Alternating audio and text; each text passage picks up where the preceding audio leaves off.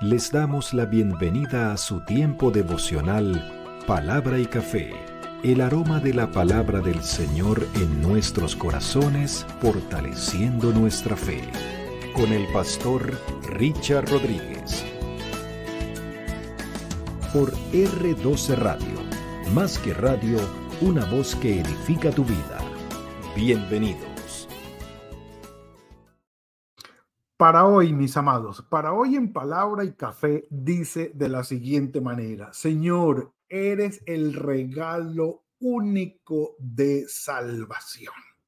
Estamos en nuestro especial de Navidad en Palabra y Café en esta semana, revisando lo que es la historia de la Navidad, si pudiéramos decirlo de esa manera, empezando por supuesto en el libro de Génesis capítulo 3, versículo 15, donde el Señor prometió que la salvación o la derrota de aquel que eh, trajo el pecado y metió el pecado en la humanidad sería, digámoslo así, propinada esa derrota por la simiente de la mujer. Es decir, la mujer tendría un hijo que definitivamente le daría en la cabeza a la serpiente antigua, que es el diablo que engaña a la gente y aún lo hace todavía, y la expectativa de la llegada de esa simiente, de ese hijo, empezó en Génesis capítulo 3, versículo 15, el protoevangelio o el primer evangelio. De ahí para acá, el mal profundizó, se amplió, creció, pero el Señor llamó a Abraham y comenzó la descendencia, porque en él serían benditas todas las familias de la tierra y empezó la historia de la salvación. Hombres y mujeres con dificultades, mujeres con dificultades eh, para concebir, difíciles que no podían resolver ellas ni sus esposos tampoco, problemas de moralidad y de pecado también, pero a pesar de ello se veía la mano milagrosa de Dios obrando. No solamente en genealogía de personas y de circunstancias que fueron llevando la historia de la salvación o el plan de la salvación, hasta llegar al Mesías, a nuestro Señor Jesucristo, sino que también hubo personajes muy importantes que no dejaron olvidar esta promesa, este plan que seguía en pie. Dios le hace la promesa al rey David. No faltaría en el trono del rey David alguien de su descendencia, de su sangre, y de allí vendría, en esa línea genealógica, vendría el Mesías. De manera que es en Judá, es en Jerusalén, es en el sur, allí donde se va a gestar todo esto. Y los profetas, aquellas personas, los mediadores de la palabra del Señor, no lo dejaron pasar.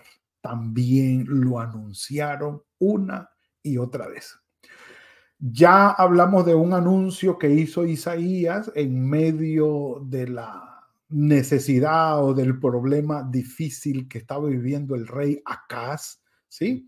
Con Resín y con Peca. Eh, Resín, el rey de Siria, Peca, el rey de Israel, es decir, de las diez tribus del norte, en semejante, como dicen en mi tierra, berenjenal que se metieron, y el Señor salió airoso, dando la promesa de que nacería un niño. El niño nació en su época y tenemos que decirlo que sí, la profecía tiene esa característica, es decir, tiene un cumplimiento en el momento, porque si no, de nada serviría, pero también tiene una proyección a futuro, a futuro, para que tenga un cumplimiento a futuro. Y la profecía de Isaías, eh, capítulo 7, se cumplió de esa manera. Pero en el capítulo 9, Isaías vuelve a mencionar otra profecía acerca del Mesías. En el capítulo 9 se titula Nacimiento y reinado del Mesías. Como quien dice, aquí vamos a hablar de esto, en el capítulo 9 del libro de Isaías. Ahora, Si entendemos o tomamos la teoría del trito Isaías, es decir, que la primera parte habla el profeta hacia una Jerusalén antes del cautiverio, en pecado, eh, en gran dificultad, porque se va aproximando hacia el cautiverio. La segunda parte es en el cautiverio y la tercera parte es del post-cautiverio. Ah, tenemos cómo interpretar el versículo 1 del capítulo 9. Mas no habrá siempre oscuridad para la que está ahora en angustia. Tal como la aflicción que le vino en el tiempo en que livianamente tocaron la primera vez a la tierra de Zabulón y a la tierra de Neftalí, que eran las dos tribus que recibían las invasiones por el lado del norte y ellas eran las que les tocaba más duro.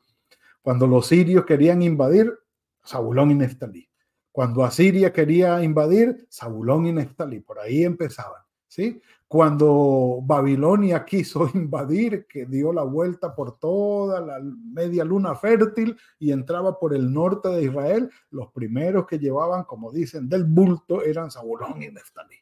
ellos eran los que recibían primero que todos los invasores y llevaban del bulto primero. Entonces, dice, eh, pues eh, digamos que tocaron por primera vez la tierra de, de Zabulón y la tierra de Néftali, pues al fin llegará la gloria, perdón, llenará de gloria el camino del mar, es decir, uno de los caminos que atravesaba todo Israel hacia el sur, eh, de aquel lado del Jordán en Galilea de los gentiles.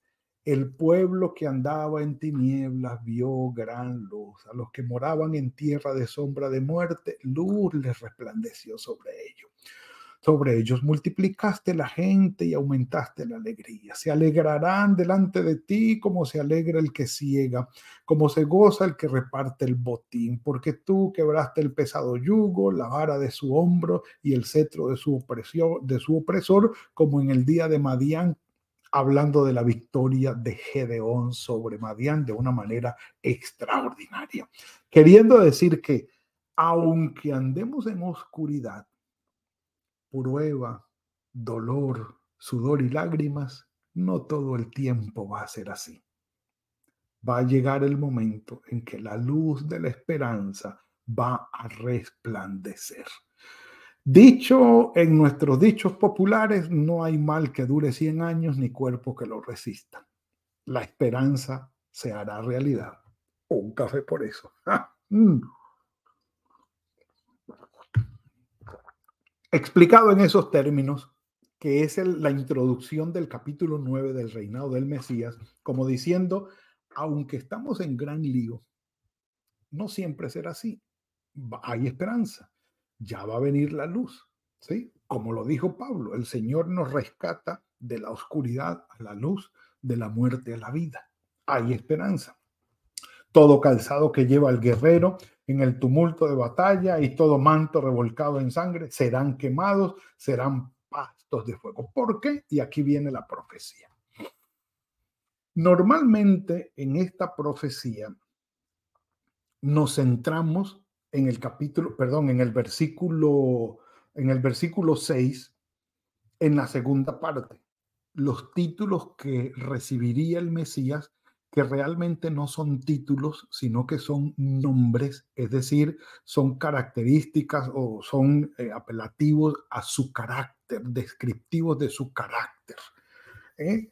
No, no, de su persona como tal, no, no son títulos como rótulos de, no, no, es describiendo lo que es él en persona. Dice, porque un niño nos ha nacido, hijo nos ha sido dado, y el principado sobre su hombro esto quiere decir, habla de un manto que se ponía sobre los hombros del rey cuando empezaba su reinado en la ceremonia de entronización. Esto se usó hablando de la ceremonia de entronización del rey, porque se creía que el rey cuando empezaba su reinado eh, se convertía en hijo de Dios adoptado hijo de Dios especial. Y el del nacimiento que se hablaba era del nacimiento a su reinado, es decir, del inicio de su reinado.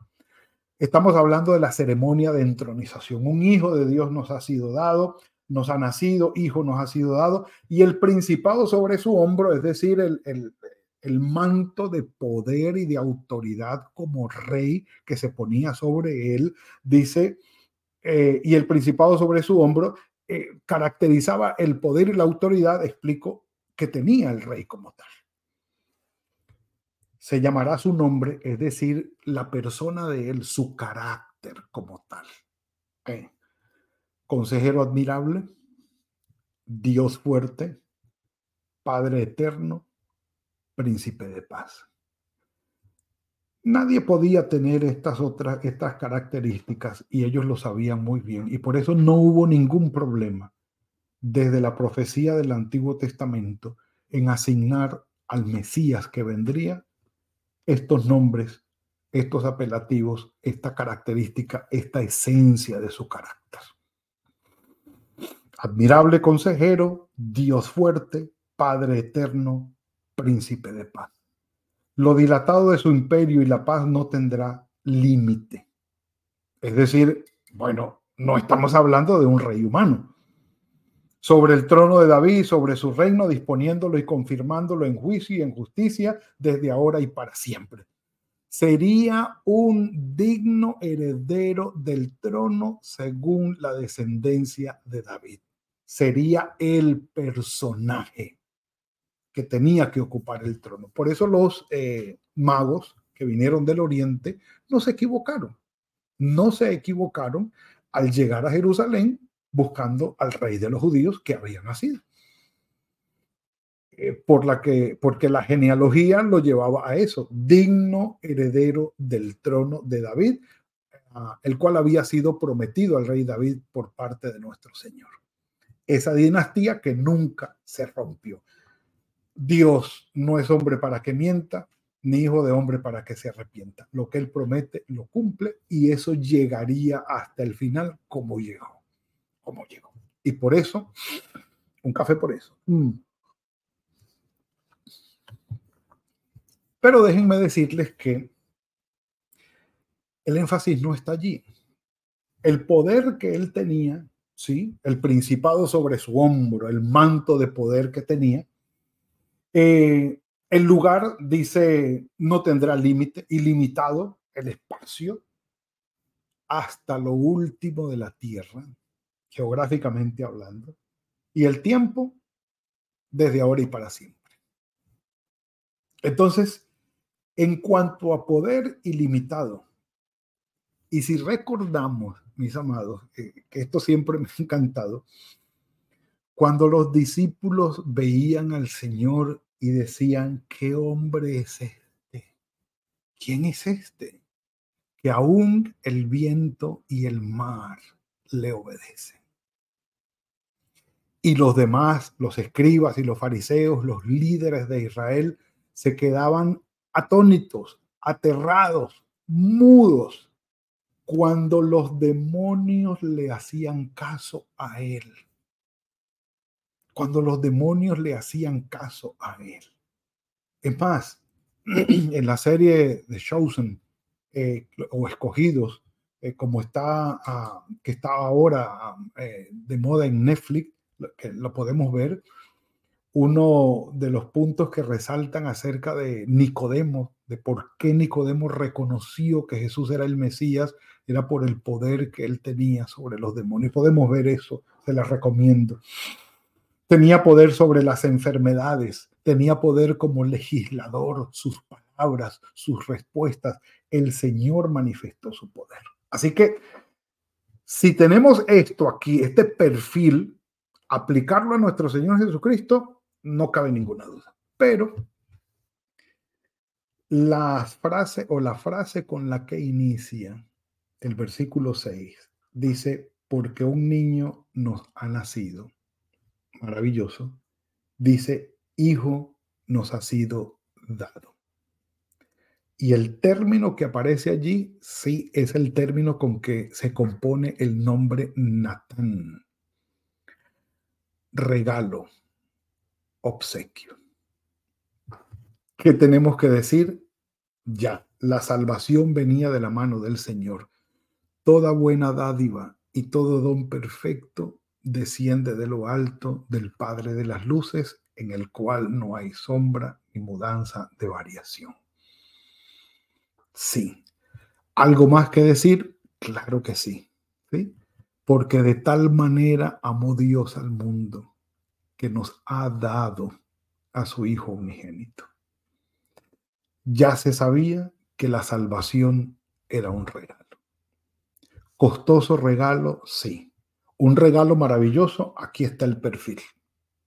Extraordinario regalo. Muy bueno, excelente, inigualable regalo. Nos ha sido dado. Porque de tal manera amó Dios al mundo que nos ha dado a su Hijo unigénito, para que todo aquel que en Él cree, que lo reciba, tenga vida eterna, que no se pierda.